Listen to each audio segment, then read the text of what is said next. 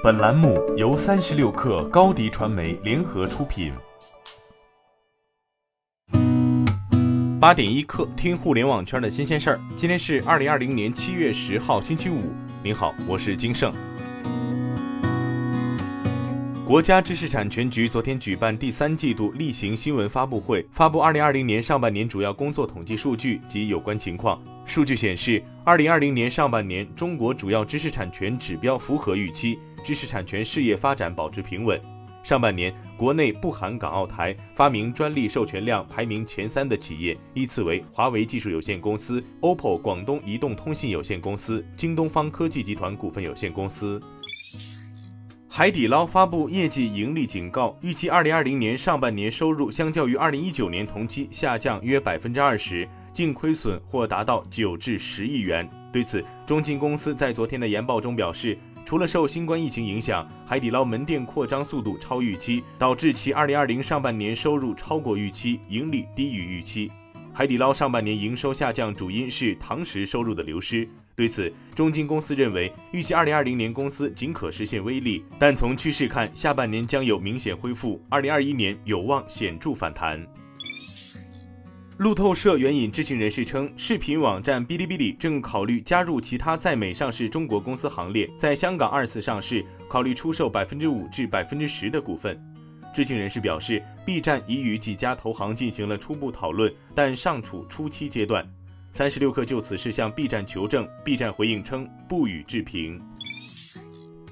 当当网副总裁李国庆委任的当当代理 CEO 姚丹谦昨天下午发布微博称：“请各位兄弟姐妹、各行业大咖、各位朋友放心，我们一起努力，保障当当网正常运营。”姚丹谦在微博中表示，即日起，当当所有付款申请需提交到图中所示邮箱地址，该邮箱地址非当当网内部邮箱。此外，姚丹谦呼吁各部门员工不要散布银行账户冻结、不支付员工工资、供应商款项等谣言。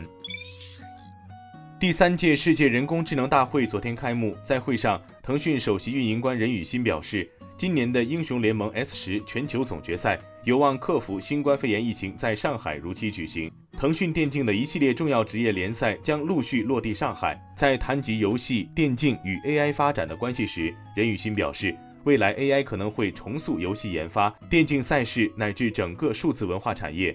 同时，游戏和电竞为 AI 提供了最理想的试验场。在第三届世界人工智能大会上，马斯克通过视频接入，以自问自答的形式发表了主题演讲。围绕特斯拉的中国工厂、特斯拉本土制造、研发团队都在体系化。马斯克在演讲开始时，也先为中国的自动驾驶团队打了一则招聘广告。他表示：“我们正在中国建立相关工程团队。如果你想在特斯拉做工程师，可以加入我们。”马斯克在演讲中说：“对于未来实现 Level Five 自动驾驶非常有信心。我认为很快就会实现。在特斯拉，我们已经非常接近 L 五自动驾驶了，有信心在今年完成 L 五级别的基本功能。”据日本共同社报道，关于受新冠肺炎疫情影响推迟至明年夏季举办的东京奥运会及残奥会已售出门票。根据东京奥组委当地时间九号确定的方针，将为希望退票的购票者办理退款。此项决定将在近期正式公布。截至目前，东京奥组委已通过官方网站售出了约四百四十八万张奥运会门票及九十七万张残奥会门票。奥运会延期后已售出门票原则上继续有效。考虑到因举办时间推迟而无法观赛的购票者，东京奥组委将为他们办理退款手续。今天咱们就先聊到这儿。编辑崔彦东，我是金盛，八点一刻，咱们下周见。